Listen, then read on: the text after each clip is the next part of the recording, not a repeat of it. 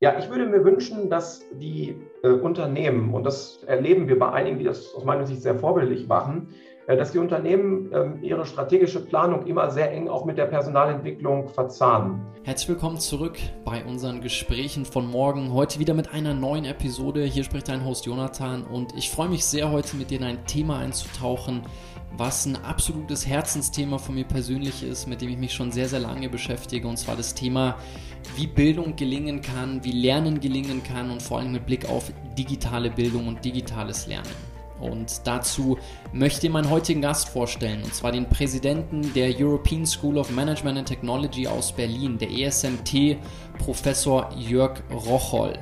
Jörg Rocholl ist Wirtschaftswissenschaftler, stellvertretender Vorsitzender des Wissenschaftlichen Beirats beim Bundesministerium der Finanzen und seit über zehn Jahren nunmehr Präsident an der ESMT, die 2002 gegründet wurde.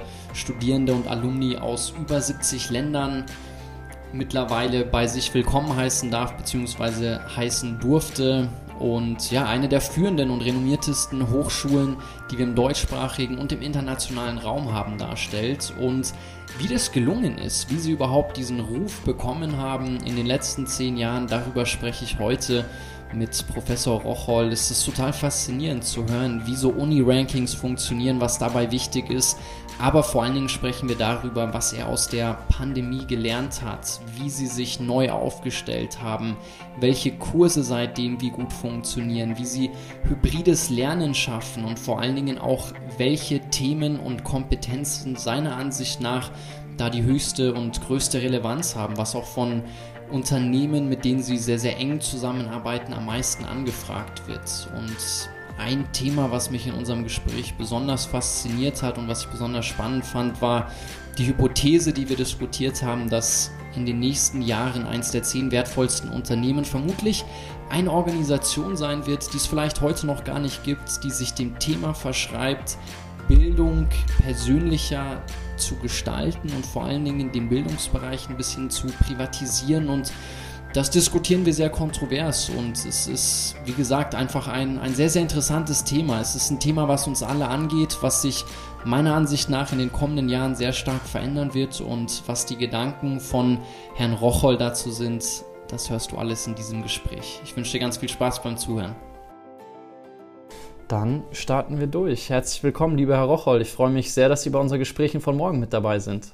Ja, vielen Dank für die Einladung. Ich freue mich sehr, da zu sein. Ich würde als erstes gerne mal so einen kleinen Rückblick mit Ihnen machen, weil häufig wird ja die Frage gestellt nach, wo man sich irgendwo in zehn Jahren oder so sieht. Aber ich fand es bei Ihnen ganz interessant, weil letztes Jahr hatten Sie ja Ihr zehnjähriges Jubiläum als Präsident der ESMT, der European School of Management and Technology. Und ich habe mich gefragt, wenn Sie auf diese zehn Jahre zurückblicken, was besondere Highlights für Sie waren, so woran Sie da besonders gerne zurückdenken in dieser Zeit? Äh, für mich ist, äh, glaube ich, das Highlight, das ist aber jetzt nicht an einen bestimmten Zeitpunkt äh, gebunden, äh, grundsätzlich die Möglichkeit äh, beizutragen, diese Hochschule zu entwickeln. Denn äh, wir sind ja eine Institution, die in diesem Jahr erst 20 Jahre alt wird. Das heißt, in dem Augenblick, als ich Präsident wurde, war sie gerade neun Jahre alt oder fast zehn Jahre alt. Und die Möglichkeit, an einer wirklich sehr jungen, sehr international aufgestellten, sehr unternehmerischen Institutionen diesen Beitrag leisten zu können. Das ist wahrscheinlich das, was mich am meisten antreibt oder das, was ich auch als, als Höhepunkt dieser der letzten zehn Jahre sehe.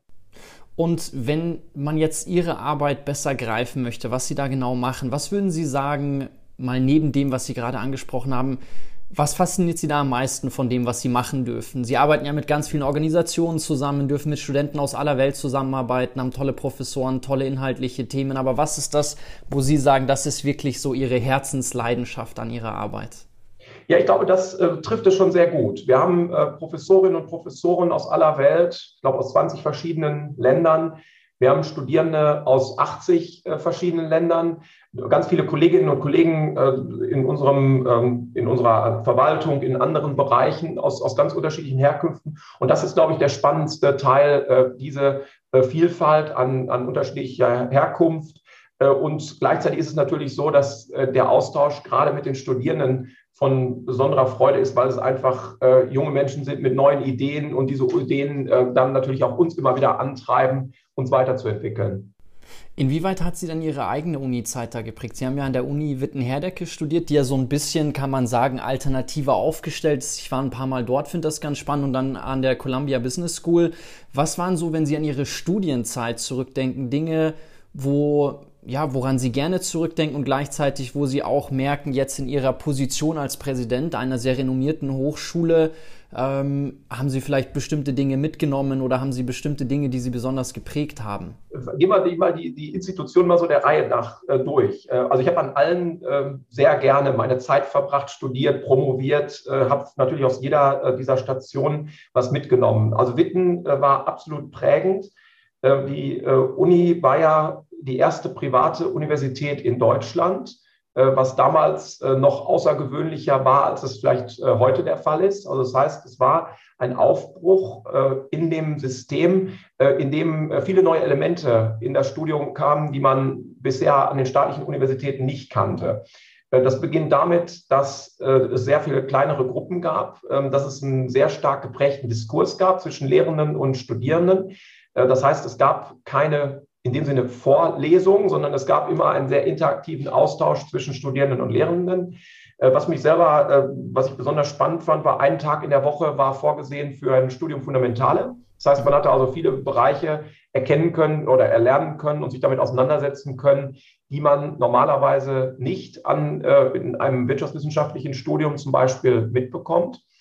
Dann äh, die Zeit an der Columbia war sicher mindestens ebenso prägend. Äh, hier ist natürlich gerade der Aspekt der Internationalität so spannend. Also das heißt, äh, hier äh, Studierende aus aller Welt äh, zu erleben, also Promoventen aus aller Welt zu erleben. Insbesondere auch äh, zu sehen, ähm, wie international diese amerikanischen Universitäten aufgestellt sind, wo äh, die nationale Herkunft keine Rolle spielt, sondern das, was man an äh, Wissensdurst, ähm, Erkenntnisdurst ähm, einbringen möchte. Und ich würde sagen, dass beide Bereiche, und dann, dann habe ich ja meine erste Professur, hatte ich an der University of North Carolina, Chapel Hill, mhm. eine staatliche Universität, in der aber die Business School sehr frei operieren kann, hohe Freiheitsgrade äh, hat. Und ich, ich würde sagen, dass äh, viele dieser Elemente, die, die Internationalität, aber auch äh, diese Freiheitsgrade, ähm, dieser interaktive Austausch, dass das alles Elemente sind, die äh, gerade mir heute besonders wichtig sind und auch an der ESMT deshalb wichtig sind. Inwieweit würden Sie denn sagen, hat sich die Rolle und die Funktion von Hochschulen und Universitäten in der Zeit, seit Sie Student waren, bis zum jetzigen Zeitpunkt, als Sie als Präsident wirken, verändert? Also Hintergrund der Frage ist, ich saß mal mit dem Präsidenten von einer Hochschule, ähm, einer sehr renommierten Hochschule in München zusammen und die allererste Frage, die er mir bei unserem Kennenlernen gestellt hat, ist, Herr Sick, glauben Sie, dass es Hochschulen in zehn Jahren noch geben wird? Und ich fand das ganz interessant, so dass er das Gespräch so mit mir gestartet hat und da würde ich seine Frage auch gerne mal in Kombination mit, mit äh, der Frage, wie sich die Rolle eben von Hochschulen und, und Universitäten verändert hat, ähm, an Sie weitergeben. Ja, das ist eine absolut spannende Frage, denn und sie ist gerade jetzt relevant in diesen Zeiten, in denen ja äh, das ganze Thema Digitalisierung auch so eine große Rolle spielt. Denn in der Tat ist es so, das traditionelle Modell der Universitäten hat sich ja über die letzten Jahrzehnte oder Jahrhunderte nicht wesentlich verändert. Äh, Lehrende, Studierende kommen in einem physischen Raum zusammen um dort gemeinsam Inhalte zu erarbeiten und, und weiterzuentwickeln. Das, was jetzt äh, ein, ein großer Einschnitt ist, man könnte sogar sagen, eine Disruption dieses Bildungssektors ist, dass jetzt auch äh, Online-Angebote, Blended-Angebote und andere Angebote kommen, die äh, dieses fundamentale Zusammenwirken, wie wir das für Jahrzehnte, Jahrhunderte gekannt haben, äh, zumindest ergänzen, möglicherweise sogar ähm, in, in, gewissen Teilen ersetzen werden. Das wird ja sehr gut angenommen bei Ihnen, wenn ich so einige Gespräche von Ihnen, die ich dazu gelesen habe, einige Interviews, die Sie gegeben haben. Also ich glaube, Ihr Blended-Modell sieht ja so aus, 80 Prozent online in einem neuen MBA, 20 Prozent Präsenz. So wie, wie funktioniert das bisher? Das ist in der Tat so. Also es gibt natürlich unterschiedliche Modelle, wie man dieses Blended äh, auch in den Gewichtungen äh, konzipiert. Aber es ist in der Tat so, dass wir in unserem Part-Time Blended MBA 80 Prozent online und 20 Prozent äh, vor Ort haben. Und äh, das funktioniert, äh, wenn man jetzt mal gemessen daran, welche Rückmeldung wir bekommen von Unternehmen. Wir haben das ja als zunächst für die Deutsche Telekom als Pionierprogramm entwickelt. ähm, und dann hinterher auch im offenen Markt positioniert. Also wenn man diese Rückmeldungen sieht, dann sind die sehr positiv, weil äh, Studierende schätzen zum einen natürlich, äh, dass wir durch die Investitionen, die wir in die Technologie vorgenommen haben, äh, eine Lernumgebung schaffen, die wirklich sehr angenehm ist, in der man äh, viele Dinge auch von der, einfach von der Benutzerseite sehr gut nutzen kann. Zum anderen ist es so, ähm, dass dieses Programm hohe Freiheitsgrade für die Teilnehmenden bedeutet, weil sie ja sehr viel äh, selbst entscheiden können, wann sie bestimmte Dinge sich anschauen möchten, äh, das auch gut integrieren können in die ganzen anderen ähm, Anforderungen, die, es, die der Tag so mit sich bringt, Familie, Freunde, der Beruf und viele andere Dinge. Und äh, dass insbesondere äh, die Frage im Mittelpunkt steht, wie man am besten den Online- und den Klassenraumteil verbinden kann. Also welche Inhalte im Online-Bereich, welche Teile im Klassenraumbereich äh, abgedeckt werden können, sodass man wirklich aus dieser Kombination aus Online- und Klassenraum äh, die, die bestmögliche, das bestmögliche Ergebnis zielen kann. Sie hatten ja gerade darüber gesprochen, dass sich in den letzten Jahrzehnten, Jahrhunderten erstmal wenig geändert hat und wir jetzt gezwungenermaßen durch die Situation eine gewisse Disruption in diesem Bereich auch erleben. Haben Sie das Gefühl, beziehungsweise ich habe mal mit einem Unternehmer gesprochen, der hat zu mir gesagt, Unternehmen, die es nicht schaffen werden, sich immer wieder neu zu erfinden, werden zukünftig sehr schnell aussterben. Ich glaube, dass das auch irgendwann der Punkt kommen wird, wo wir das auch im Bildungssystem beobachten werden. Glauben Sie, dass wir in Universitätensterben irgendwann in Zukunft erleben werden, wenn es nicht gelingt, dass sich auch dieser Bereich neu erfindet? Ja, das ist äh, wiederum aus meiner Sicht eine ganz zentrale Frage. Jetzt äh, muss man natürlich äh, erstmal sagen, äh, dass so ein Universitätensterben äh, in einem System wie in Deutschland, das staatlich finanziert ist, äh, nicht besonders wahrscheinlich ist. Aber ich glaube ganz klar daran, dass in, in, anderen Ländern, in denen ja auch die private Finanzierung von Bildung eine viel größere Rolle spielt, aus meiner Ansicht auch zu Recht eine viel größere Rolle spielt, äh, dass man dort schon deutliche Verschiebungen feststellen kann. Das, äh, auch, das hat man in der Pandemie gesehen. Aber viele dieser digitalen Trends haben ja schon vor der Pandemie begonnen und sind durch die Pandemie dann letztlich nur noch mal beschleunigt worden. Und äh, diese Beschleunigung hat äh, zu wirklich einem Durchrütteln, wenn man das so will, ähm, des Bildungsmarktes äh, geführt.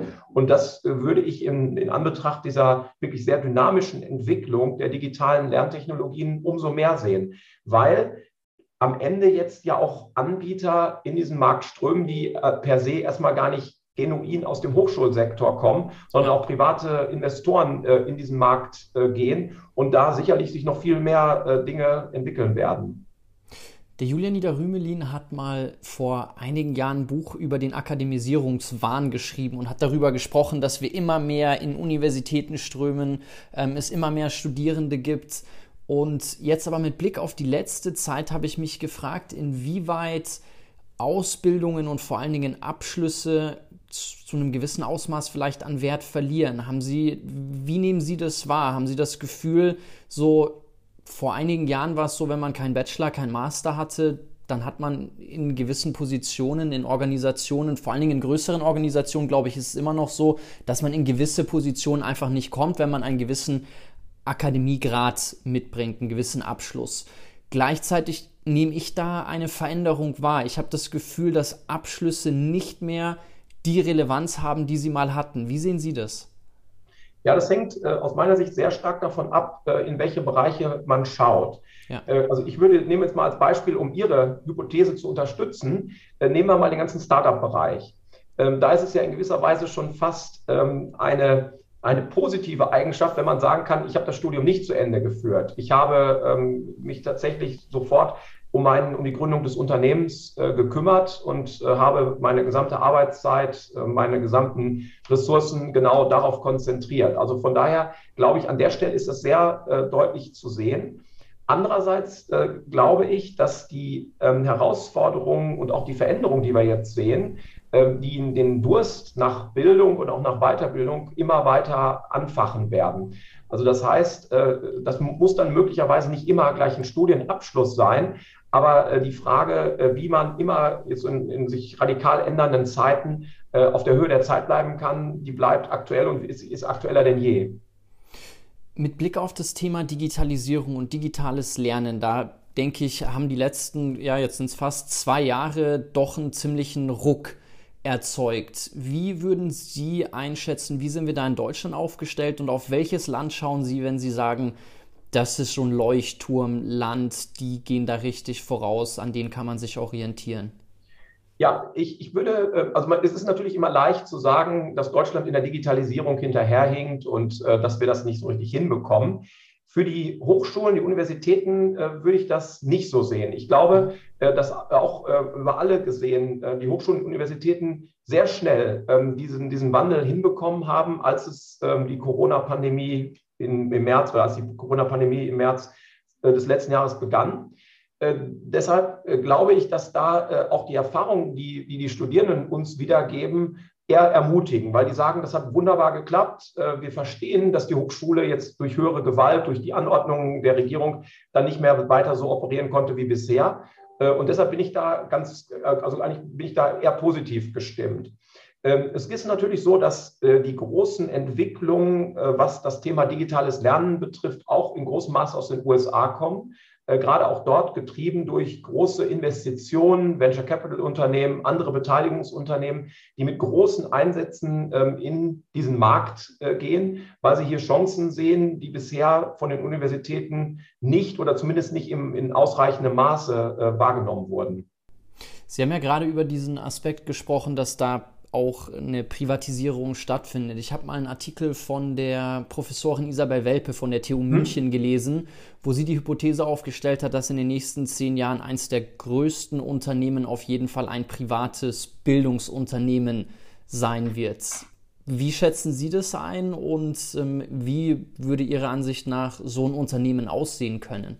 Ja, das ist eine, eine sehr spannende ähm, These die, der ich also äh, viel abgewinnen kann. Denn in der Tat ist es so, dass wir jetzt ja schon sehen, dass es äh, große äh, Anbieter gibt, äh, wenn man zum Beispiel an den Weiterbildungsbereich denkt, ohne jetzt äh, zu viele einzelne Unternehmen rauszupicken. Aber LinkedIn hat ein äh, großes Angebot an Weiterbildungsmöglichkeiten. Es gibt Google, ähm, die entsprechende Angebote machen. Und dass diese, der Wettbewerb dadurch auch intensiviert wird, dass es eben auch darum geht, gute technologische Möglichkeiten anzubieten, also benutzerfreundliche ähm, Oberflächen, ähm, eine äh, bestmögliche Nutzung von Inhalten, die im Internet verfügbar sind. Das äh, sind tatsächlich Entwicklungen, die in diese Richtung äh, spielen können. Und wenn man jetzt mal äh, es rein wirtschaftlich betrachtet, was, was nicht immer der angemessene Maßstab ist, aber wenn man das trotzdem mal tut, dann ist es ja so, dass durch die ähm, puren Volumina an Studiengebühren und anderen Mitteln, die in diesem Markt äh, äh, aktiv sind, dass es äh, fast natürlich ist, dass sich auch sehr große Anbieter überlegen, wie sie so einen Teil dieses Kuchens äh, ausschneiden können und das möglicherweise äh, auch im Wettbewerb so versuchen anzubieten, dass sie damit auch den bestehenden Institutionen ähm, das Wasser abgraben.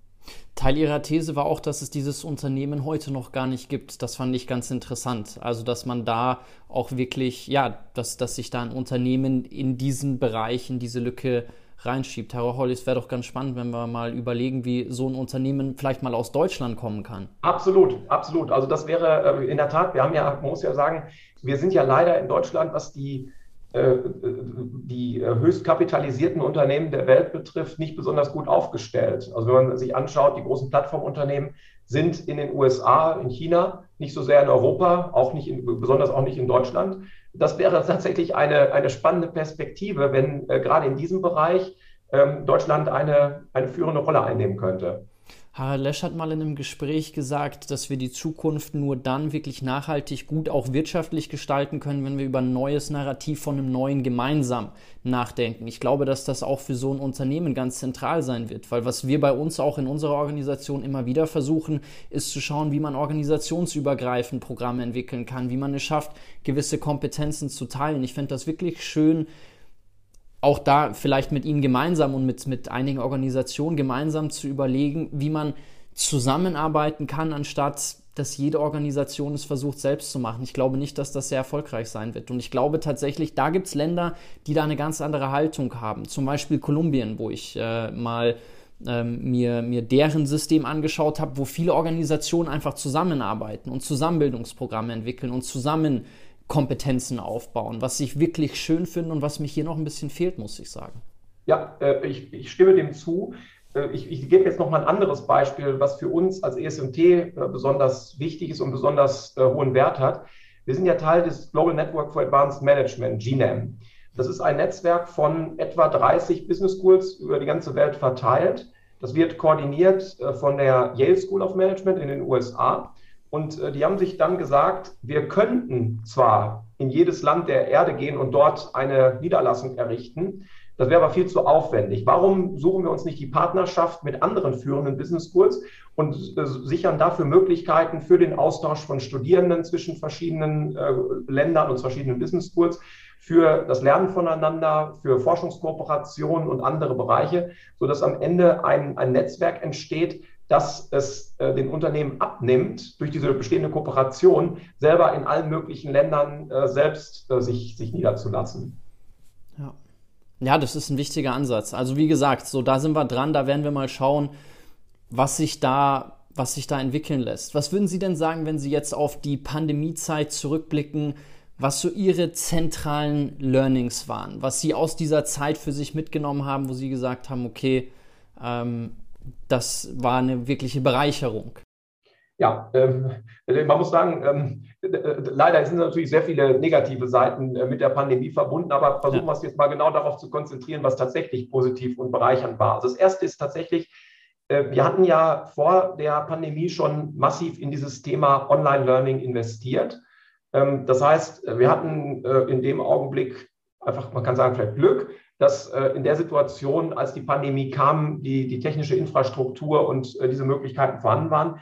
Und ich bin mir sicher, dass die Erfahrungen, die die Studierenden in diesen Jahren gemacht haben, äh, dazu führen werden, dass wir nicht einfach zurückgehen in das, was vorher war, sondern äh, dass dieses Thema Blended Learning, Online-Angebote, äh, dass das Ganze sehr gut weiter angenommen wird und großen, große Wachstumsmöglichkeiten bietet. Das merkt man daran auch, und da war ich wirklich positiv überrascht. Wir fragen ja unsere Studierenden nach jeder Klasse, nach jedem Seminar, wie sie dieses bewerten. Und äh, es ist interessant zu sehen, dass die Bewertungen im Vergleich zu der Zeit davor nicht zurückgegangen sind, teilweise sich sogar verbessert haben, weil äh, man gemerkt hat, welche Flexibilität das Ganze äh, mit sich bringt.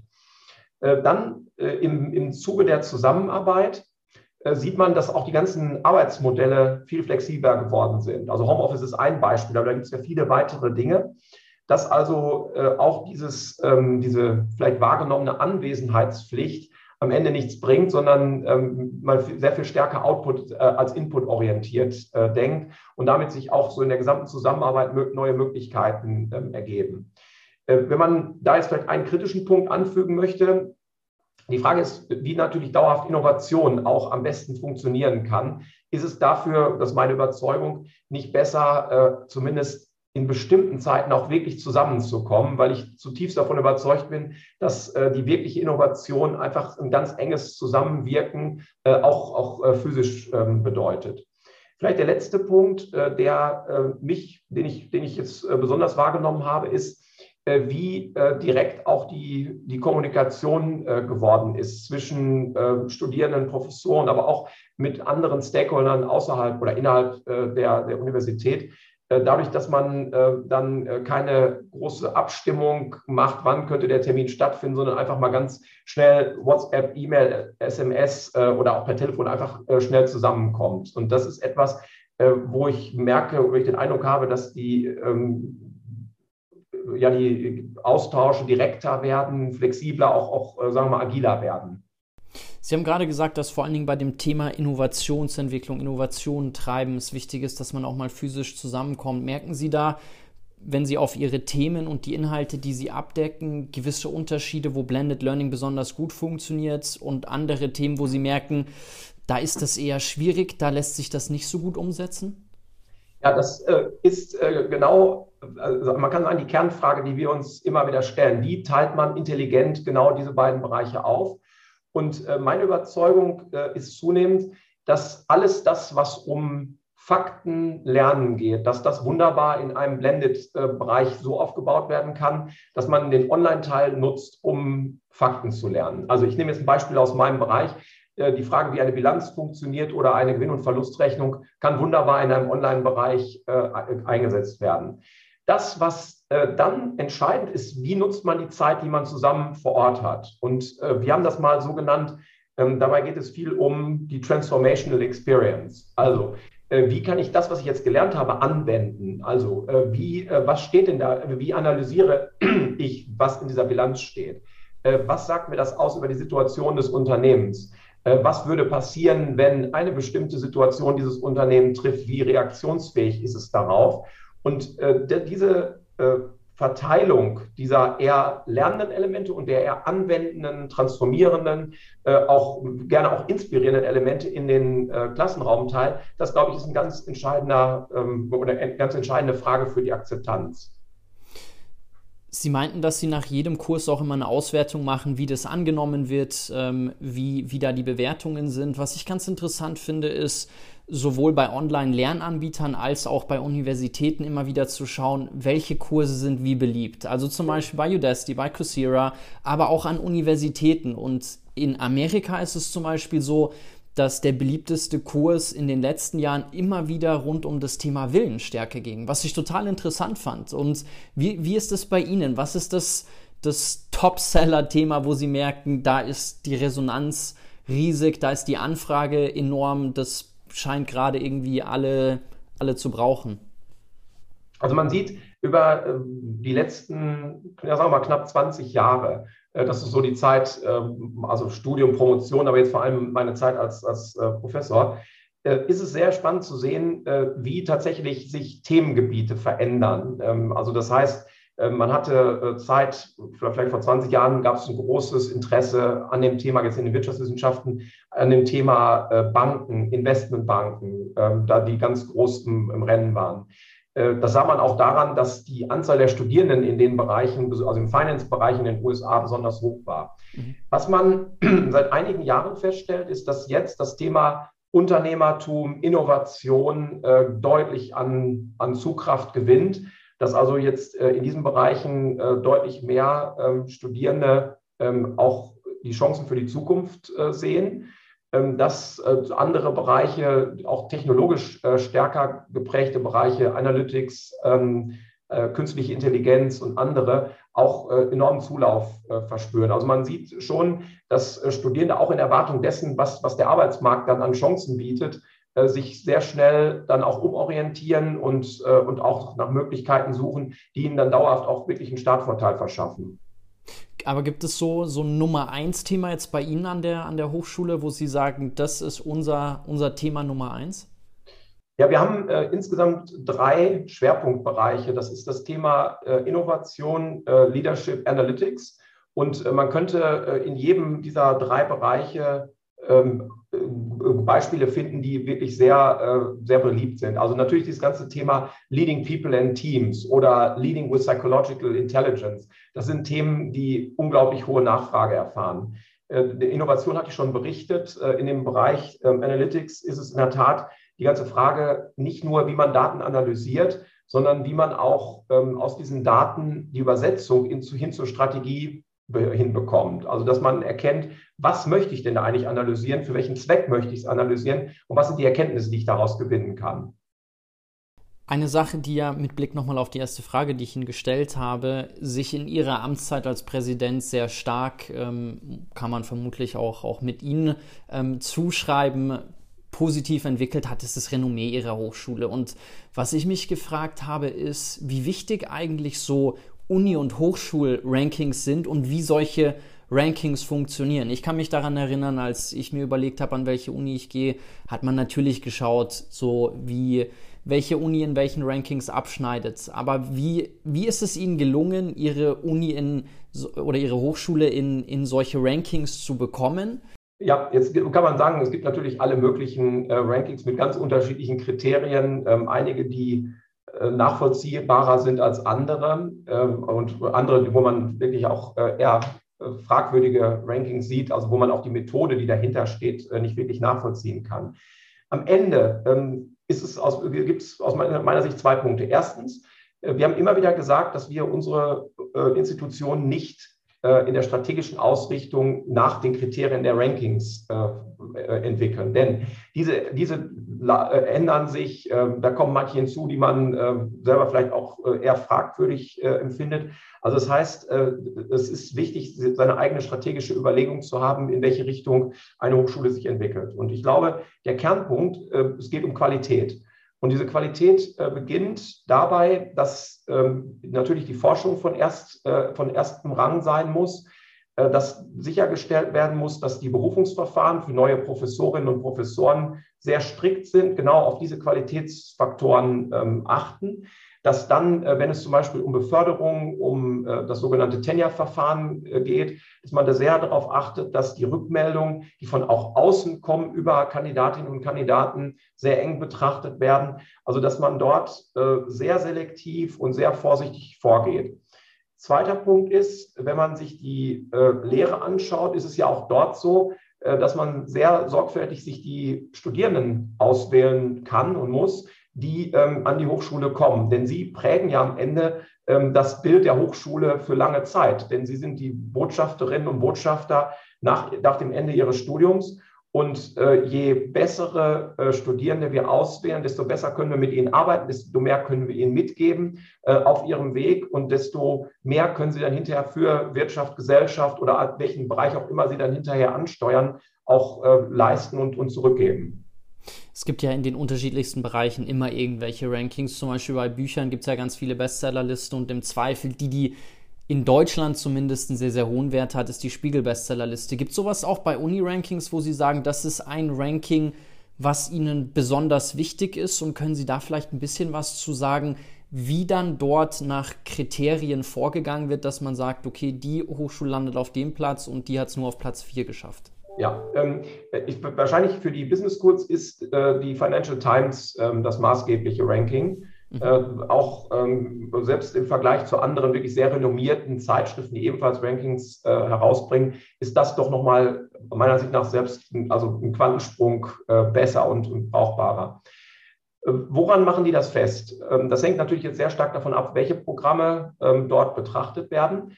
Aber ein ganz wesentlicher Teil ist ähm, der Erfolg derjenigen, die in diesem Studiengang äh, waren. Also das heißt, was passiert mit den Studierenden, wenn sie dann Absolventinnen und Absolventen sind, äh, am Ende des Studiums? Also das heißt, äh, wie schnell finden sie einen Beruf? Äh, wie äh, schnell gelingt es ihnen, in diesem Beruf aufzusteigen? Auch das Gehalt spielt äh, eine große Rolle. Was, was können sie da ähm, erzielen? Das andere ist, was hat die Hochschule für Voraussetzungen? Also ein Beispiel ist, ist wie viel Prozent der Lehrenden haben eine Promotion? Mhm. Also äh, wie qualifiziert sind diejenigen, die tatsächlich dort äh, in der Lehre aktiv sind?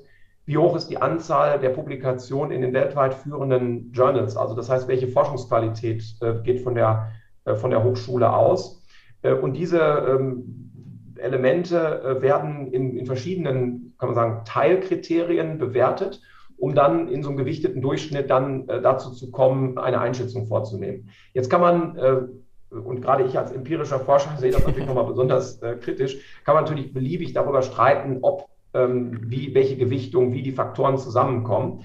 Ähm, aber ich glaube, entscheidend ist, dass sowohl ähm, die Zufriedenheit äh, der Studierenden, gemessen daran, was, was sie daraus entwickeln können, äh, an einer Hochschule studiert zu haben, und die Qualität derjenigen, die in der Lehre äh, tätig sind, ganz besonders, zwei ganz besonders wichtige Faktoren sind. Weil am Ende geht es darum, wie viel kann ich wirklich lernen? Was kann ich äh, an einer Hochschule mitnehmen, was mich dauerhaft mit einem Wissensschatz und einer Anwendungsmöglichkeit ausstattet, die dann äh, für mich wirklich einen, einen Vorteil äh, bringt in, in all dem, was ich hinterher tun werde. Wenn man es mit einem Buch auf die Spiegel-Bestsellerliste schafft, dann gibt es einen extremen Boost. Dann merkt man, okay, Verkaufszahlen steigen, man wird anders wahrgenommen. Also das ist ein, ein sehr wertvoller Hebel. Haben Sie das Gefühl, dass das bei Unis auch so ist? Haben Sie gemerkt, als Sie auf gewisse Listen gekommen sind, haben sich andere Studenten bei Ihnen beworben und Studentinnen? Haben Sie vielleicht nochmal renommiertere Professoren auch bekommen, konnten mehr anbieten? Gab es da irgendeinen Zusammenhang? Ja, also ich glaube, das ist ein ganz klar äh, selbstverstärkender Kreislauf. Mhm. Ähm, das heißt, äh, mit jeder ähm, Änderung, Verbesserung der Reputation äh, werden mehr im weitesten Sinne Stakeholder auf die Institution aufmerksam. Das heißt, äh, noch mehr Studierende interessieren sich für das Studium. noch mehr Lehrende finden es interessant, sich mit der ESMT auseinanderzusetzen. Äh, noch mehr auch Unterstützer sagen, ach, das ist doch eine spannende Institution, da möchten wir uns auch gerne äh, mit einbringen. Und äh, durch diese dann wiederum äh, verbesserte, man kann sagen, Qualität von Studierenden, von Lehrenden, von dem, was man auch vielleicht als Infrastruktur hat, äh, ergeben sich dann wiederum neue Möglichkeiten, wiederum die Reputation zu steigern. Und gleichzeitig muss man sagen, dass dies natürlich eine Industrie ist, wenn man es mal so beschreibt, die, ähm, wie ein Kollege es immer so sagt, eine ähm, Slow Clocking Industry ist. Mhm. Also das heißt, dieser Reputationsaufbau braucht seine Zeit, er muss Stück für Stück vorangehen. Ähm, er, er, geht jetzt nicht über Nacht, sondern das ist ein, ein langwieriger Prozess. Äh, und gleichzeitig ist es auch so, ähm, dass diese mühsam aufzubauende Reputation natürlich auch ganz schnell wieder zerstört werden kann. Und das ist wichtig, äh, das auch immer im Auge zu behalten, äh, dass es darum geht, stetig immer weiter diese Reputation aufzubauen. Welche Maßnahmen haben Sie denn ergriffen, beziehungsweise an welchen Stellschrauben haben Sie gedreht, als Sie Präsident wurden, um diese Reputation aufzubauen und um in den Rankings nach oben zu kommen? Wir haben äh, grundsätzlich erstmal äh, schon, das habe ich von meinen Vorgängern übernommen, was ich auch sehr schätze, äh, haben wir immer einen sehr sorgfältigen Prozess äh, bei der Auswahl sowohl der Lehrenden als auch der Studierenden. Das heißt, äh, wir haben uns immer äh, danach gerichtet, wer passt zu uns und äh, nicht gesagt, wir müssen dringend jetzt äh, die Zahl X ähm, erreichen, sondern immer die Qualität in den Vordergrund zu stellen. Was äh, dann gerade am Anfang besonders wichtig ist, dadurch, äh, dass ja die Reputation dann erst wächst und dann sich irgendwann herumspricht, äh, dass man auch externe Validierungen benötigt. Und das sind zum Beispiel, zum Beispiel die Akkreditierung, die internationalen Akkreditierungen da gibt es drei wesentliche internationale Akkreditierungen, die, die, die wir dann alle in den letzten Jahren durchlaufen haben.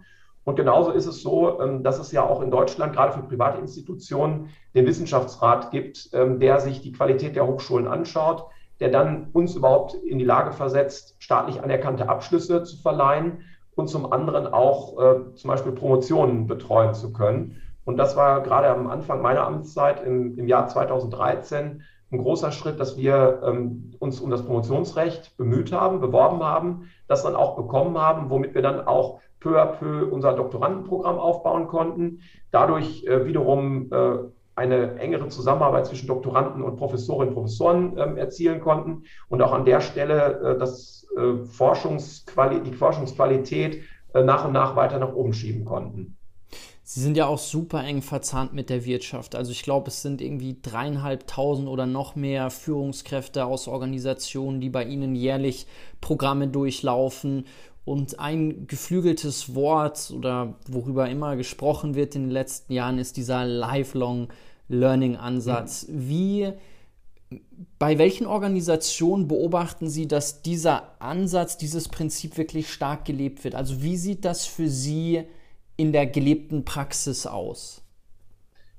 Das äh, ist ein Aspekt, der immer wieder genannt wird, ähm, der ähm, aber vielleicht manchmal äh, so ein bisschen ein, ein leeres Schlagwort bleibt. Mhm. Äh, und äh, ich habe es vor kurzem mal in einem anderen Zusammenhang gelesen, dass man anstatt von Lifelong Learning lieber vielleicht das Thema Lifelong Employability äh, in den Vordergrund stellen sollte. Denn es ist ja klar, wir haben, ähm, wenn man aus dem Studium kommt, mindestens 40 Jahre für, für die berufliche Laufbahn. Und wenn wir uns die Geschwindigkeit der Veränderungen oder auch der Anforderungen äh, gegenwärtig anschauen, dann ähm, ist relativ klar oder aus meiner Sicht sehr klar, dass wir das, was wir heute einmal gelernt haben, in 40 Jahren äh, nicht genauso äh, mehr nutzen können, sondern dass wir uns ständig über neue Dinge ähm, kundig machen müssen, dass wir weiter lernen. Und deshalb, äh, um dann auch, und das, deshalb dieser Begriff Lifelong Employability, um dann auch für die sich wandelnden Anforderungen immer weiter äh, fit zu bleiben.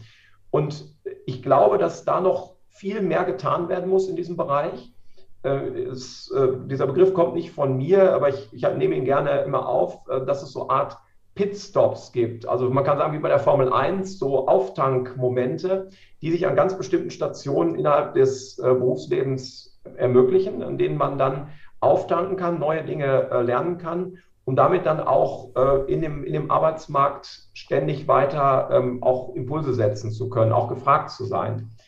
Die äh, große Chance, die ich sehe, ist, dass durch diese Digitalisierung dieses Thema nochmal deutlich mehr in den Vordergrund kommen wird. Und wenn wir zurückkommen auf das, was wir eben besprochen haben, auch eine Möglichkeit sich finden wird, für äh, Unternehmen da äh, noch viel neue oder ganz neue, auch innovative Möglichkeiten äh, anzubieten, aber auch zu nutzen. Was raten Sie denn Organisationen, um diese Lifelong Employability in ihre Organisation tragen zu können, beziehungsweise ihre Mitarbeitenden so zu befähigen, dass das der Fall für sie ist und auch mit Blick auf die Mitarbeitenden. Wie kann man es schaffen, an den Punkt zu kommen, dass man, Seth Godin spricht da immer vom Lynchpin, dass man unersetzbar wird, dass man diese Lifelong Employability praktisch automatisch ähm, innehat, weil man irgendwas mitbringt, wo die Organisation sagt, diese Person ist unentbehrlich für uns?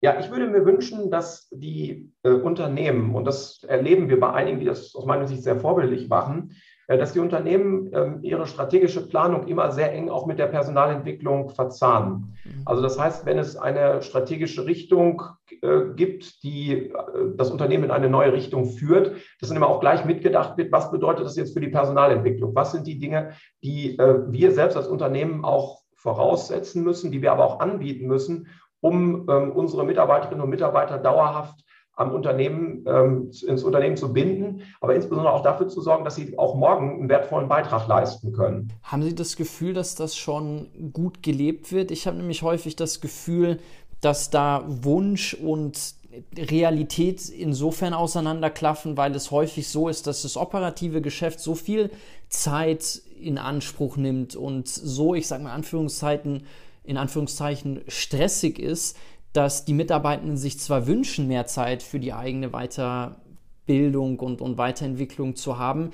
in der Praxis aber oft so ist, dass es einfach aus zeitlichen Gründen dann scheitert. Ja, absolut. Ich, ich teile Ihre ähm, Einsicht und oder Ihre Erkenntnis. Ähm, und deshalb, gerade deshalb glaube ich, dass diese Online-Blended-Möglichkeiten so eine große Chance darstellen, weil sie sich eben leichter integrieren lassen in den Tagesablauf man kann ja ähm, dann auch morgens, wenn man in der S- oder in der U-Bahn sitzt, äh, sich bestimmte Elemente äh, anschauen. Also das heißt, das Lernen kann viel flexibler gestaltet werden. Und da ist noch deutlich mehr zu tun, äh, aber deswegen sind auch deutlich größere Chancen, die dieses äh, Schlagwort, wenn wir nochmal auf das Lifelong Learning zurückkommen, jetzt wirklich mit Leben füllen können. Wie können Organisationen ihren Mitarbeitenden dabei helfen, eine Auswahl zu treffen, in welchen Bereichen es sich wirklich lohnt, sich weiterzubilden? Weil als Janina Kugel zum Beispiel noch Personalvorständin bei Siemens war, habe ich sie gefragt, wie das bei Siemens läuft, wie sie das machen und inwieweit da eine Unterstützung stattfindet und inwieweit den Mitarbeitenden auch Zeiträume gegeben werden, wo man sagt, so bei der Allianz zum Beispiel, die haben die Learning Hour. Bei Siemens, die Janina meinte damals, dass es schon eher die, eine Eigenverantwortung der Mitarbeitenden ist, zu sagen, sich da fit zu machen, was es natürlich herausfordernd macht, wenn man sich anschaut, wie enorm die Informationsflut da draußen ist und wie groß das Angebot an Themen und Dingen ist, in denen man sich da fit machen kann. Ja, die, dieses, äh, also das Angebot ist wirklich riesig. Das gilt ja nicht nur für die Weiterbildungsangebote, das gilt ja auch für die Studiengänge, äh, wo es ja äh, gerade über die letzten 10, 15 Jahre eine unglaubliche Differenzierung von Studienangeboten gibt, Studiengängen gibt, bei denen, bei der es recht leicht ist, manchmal auch den Überblick äh, zu verlieren. Also was können ähm, Arbeitgeber tun? Äh, wie ich schon sagte, das Entscheidende aus meiner Sicht ist erstmal eine enge Kopplung der Personalentwicklung an die strategische Entwicklung. Also das heißt, äh, hier, ähm, ich, wenn ich es jetzt mal vereinfachen sage, ähm, Personalbereiche ähm, nicht als äh, Abwicklung von Gehaltskosten zu sehen, sondern wirklich als ein Bereich, der strategisch oder der das umsetzt, was strategische Planung des Unternehmens beinhaltet. Und daraus ergeben sich dann äh, aus meiner Sicht sehr schnell auch die besonderen Dinge, die notwendig sind. Also nehmen wir mal ein Versicherungsunternehmen. Ein Versicherungsunternehmen, das jetzt äh, in, in vollen Prozess ist und noch weiter so sein wird, dass, sagen wir mal, die Versicherungsvertreter durch digitale Angebote ähm, ersetzt werden. Bei diesem Unternehmen ist es wahrscheinlich so, dass die Anzahl der Mitarbeiter auch über die nächsten Jahre relativ konstant sein wird nur die Qualifikationen, ähm, die diese Mitarbeiter benötigen, ganz andere sein werden. Und äh, wenn man eine solche strategische Entwicklung vorab sehen kann, dann ist ja die Frage, wie kann ich diejenigen, ähm, die heute zum Beispiel Versicherungsvertreter sind, dazu in die Lage zu versetzen, auch in Zukunft ihre Aufgabe in dem Unternehmen wahrzunehmen, aber eben in einem anderen Zusammenhang äh, ihre Dienste zu leisten. Wie machen Sie das dann persönlich? Wie sieht, Ihre, wie sieht Ihr Ansatz der persönlichen Weiterentwicklung, Weiterbildung aus? Wie halten Sie sich da, sage ich mal in Anführungszeichen, fit, immer auf dem neuesten Stand zu sein und, und weiterhin dazu zu lernen? Weil man lernt ja nie aus. Ja, das ist, also ich glaube, das ist, das, das ist der ganz entscheidende Punkt. Ähm, erstmal überhaupt das, äh, die Erkenntnis äh, zu sagen, ähm, ich weiß nicht alles, ich äh, möchte mehr wissen. Also für mich ist die äh, der größte äh, Lernteil das Unterrichten. Das hört sich vielleicht erst ein bisschen paradox an, aber ähm, es ist so, ähm, dass ich aus äh, den Vorlesungen sind es ja nicht, sondern aus den Seminaren, gerade dem interaktiven Austausch mit den Studierenden, immer äh, unglaublich viel an, an, neuen Erkenntnissen äh, mitnehme. Ich sage zu den Studierenden manchmal, ähm, dass das führt am Anfang immer so zu perplexen Gesichtsausdrücken, äh, dass ich derjenige bin, der am meisten lernt in dieser Klasse. Und, ja. Äh, äh, und, und das halte ich für, für die große, also den großen Vorteil eben auch dieses Berufs, dass dieser Austausch mit, mit jungen Menschen eben so zentraler Bestandteil ist und dass die Erkenntnisse, die Fragen, die sie stellen, eben auch sehr stark prägen, wie ähm, ich meine persönliche, aber auch im Hinblick auf die Entwicklung der Hochschule weitere Schritte sehe ich habe mit ein paar Professoren und Professorinnen gesprochen und eine ähnliche Frage gestellt und bei denen fand ich es ganz spannend. Die haben oft gesagt, also ähnlich wie Sie gerade, dass Sie diejenigen sind, die am meisten lernen und die sind sogar noch einen Schritt weiter gegangen und haben sich die Frage gestellt, worüber möchte ich mehr lernen und haben sich dann im nächsten Semester dazu einen, Kurs überlegt und gesagt, okay, und dazu mache ich jetzt einen Kurs, weil dann zwinge ich mich auch gewissermaßen dazu, mich in diesem Bereich weiterzubilden, um dann mit den Studierenden da tiefer einzutauchen. Machen ja, Sie das manchmal auch? Äh, absolut, absolut. Also man, man kann jetzt mal nehmen wir mal das Beispiel Nachhaltigkeit, äh, gerade in meinem Bereich äh, Finanzierung. Äh, da gibt es jetzt viel zum Thema grüne Finanzierung, nachhaltige Finanzierung. Äh, bekomme viele Fragen der Studierenden und äh, da ist es so ein Thema, ähm, das ich mir jetzt gerade über das letzte Jahr sehr intensiv angeschaut habe, um es dann auch in die, in die Lehre mit aufzunehmen weil es dann ähm, ein Bereich ist, der ja verschiedene ganz spannende Dinge äh, zusammenbringt, aus meinem eigenen Fachbereich ohnehin, äh, mit einem Thema, das für uns ja über die nächsten Jahrzehnte ähm, essentiell ist. Jetzt haben Sie vielleicht schon eine Frage, die ich mit Ihnen noch besprechen wollte, ein bisschen vorweggegriffen, aber was mich noch interessiert hat bei Ihnen, ist, worüber Sie sich gerade am meisten den Kopf zerbrechen, welche Frage Sie am meisten beschäftigt, worüber Sie vielleicht abends manchmal noch nachdenken, nicht schlafen können, weil Sie sich denken, diese Frage, die würde ich gerne beantwortet wissen. Äh, wenn man ähm, die verschiedenen Aspekte sieht, die wir jetzt auch betrachtet haben, dann äh, würde ich vielleicht Folgendes in den Mittelpunkt stellen. Das eine ist tatsächlich diese Disruption ähm, des äh, Universitätssektors. Also die Frage, äh, wie man dort äh, eine Institution so aufstellt, äh, dass sie nicht nur überlebensfähig ist, sondern vor allem, dass sie profitieren kann davon, dass sie also auch langfristig äh, also erfolgreich sein kann, weiter wachsen kann äh, und einfach auch äh, prägend ist in dieser Entwicklung. Also nicht nur Mitläufer ist, sondern prägend dabei ähm, ist. Und ansonsten, jetzt wenn man die, die, mehr auf die inhaltliche Seite geht, dann ist durchaus das Thema Nachhaltigkeit, die Verbindung von verschiedenen Disziplinen etwas, was mich im Moment sehr umtreibt. Also die Frage, wie man zum Beispiel Klimaforschung zusammenbringen kann mit Forschung im Bereich der Lieferketten, der ähm, operativen äh, Entwicklung in Unternehmen, der Produktionsprozesse und so weiter. Also wie man letztlich die Erkenntnisse, die in verschiedenen Bereichen sind, so verknüpfen kann, ähm, dass, dass gegenseitig der, der Lernprozess befeuert wird. Und wie sieht Ihr Vorgehen dann aus, um Antworten auf solche Fragen zu finden und da gegebenenfalls auch Lösungen dann für die Hochschule zu entwickeln? Äh, fangen wir mit dem, äh, mit dem ersten Teil an. Äh, insbesondere intensive Gespräche mit, äh, mit anderen, die nicht im Hochschulsektor sind. Also auch mal zu verstehen, wie Disruption eigentlich in anderen Industrien stattgefunden hat. Äh, nach welchen Maßstäben zum Beispiel Plattformen und andere Austauschmöglichkeiten äh, funktionieren, wie die Disruption dort diese Industrien getroffen hat. Daraus kann man eine Menge lernen. Äh, in dem anderen Bereich ist es so, also wenn man jetzt den Nachhaltigkeitsbereich sieht, auch gerade den Austausch mit nicht fachlich ähm, äh, und also mit, an, mit anderen Fachbereichen, also zu schauen, was dort äh, für Möglichkeiten ähm, sind, aber auch zu lernen, mit welchen Perspektiven die auf zum Beispiel die Wirtschaftswissenschaften schauen und das Interessante ist, und das finde ich dann immer besonders ähm, erhellend, wenn ich merke, dass nicht nur das Interesse meinerseits oder unsererseits daran ist, mit anderen Disziplinen in Austausch zu kommen, sondern dann im ersten Gespräch schon gesagt wird, ach, das wollten wir auch schon immer. Wir wollten jetzt mal mit euch darüber sprechen, um mal zu, äh, zu verstehen, was ihr denn an Erkenntnissen beizusteuern habt. Wieder dieses sich zusammenbringen, worüber wir vorhin gesprochen hatten, dieses Netzwerken, sich austauschen. Okay. Mhm. Ich würde unser Gespräch gerne auf einer persönlichen Note abrunden und Sie fragen. Sie hatten eingangs mir Gesundheit und Frohsinn für das für das Jahr gewünscht? Wenn Sie auf das Jahr schauen, worauf freuen Sie sich am allermeisten? Äh, also ich würde es mal ganz klar sagen, das Ende der Pandemie.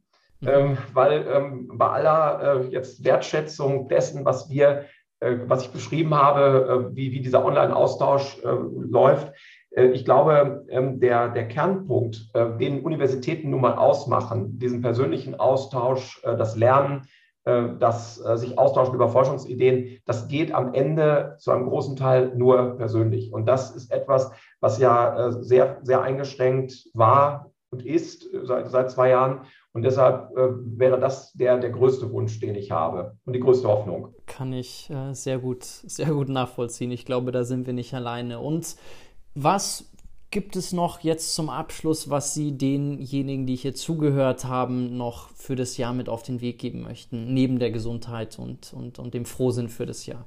Äh, ich glaube, die, der, der, Kernpunkt neben diesen beiden ganz wichtigen Themen, also die Gesundheit ist nun mal umso wichtiger in dieser, in dieser gegenwärtigen Situation, ähm, der Frohsinn hat ein bisschen damit zu tun, denn äh, man, es ist relativ leicht, in diesen Tagen sich auch runterziehen zu lassen von all den äh, dann nicht so schönen Nachrichten. Äh, das heißt also, diesen, diesen Frohsinn-Optimismus zu bewahren, äh, ist, ähm, ist wichtig. Äh, das andere, denke ich, ist, dass die, die Chancen äh, aber auch so groß sind wie lange nicht mehr, weil es eben so viele Möglichkeiten gibt, in denen man sich einbringen kann, ähm, dass ich mir auch insgesamt wünschen würde, dass, dass dieser Optimismus äh, nicht nur das eigene persönliche Wohlbefinden äh, betrifft, sondern auch äh, der Optimismus, wie wir Dinge gestalten können, gesellschaftlich, wirtschaftlich, also über uns hinausgehend. Herr Rocholl, ich schätze den Austausch mit Ihnen sehr. Ich sage vielen Dank. Ich finde das immer sehr, sehr spannend, was Sie für Gedanken teilen. Wünsche Ihnen alles Gute, freue mich sehr drauf, wenn wir uns bald mal wieder hören und hoffentlich auch sehen. Alles Liebe und vielen Dank. Ja, vielen Dank von meiner Seite. Hat mir große Freude bereitet. Ich kann das noch zurückgeben. Der Austausch mit Ihnen äh, bereitet auch mir große Freude.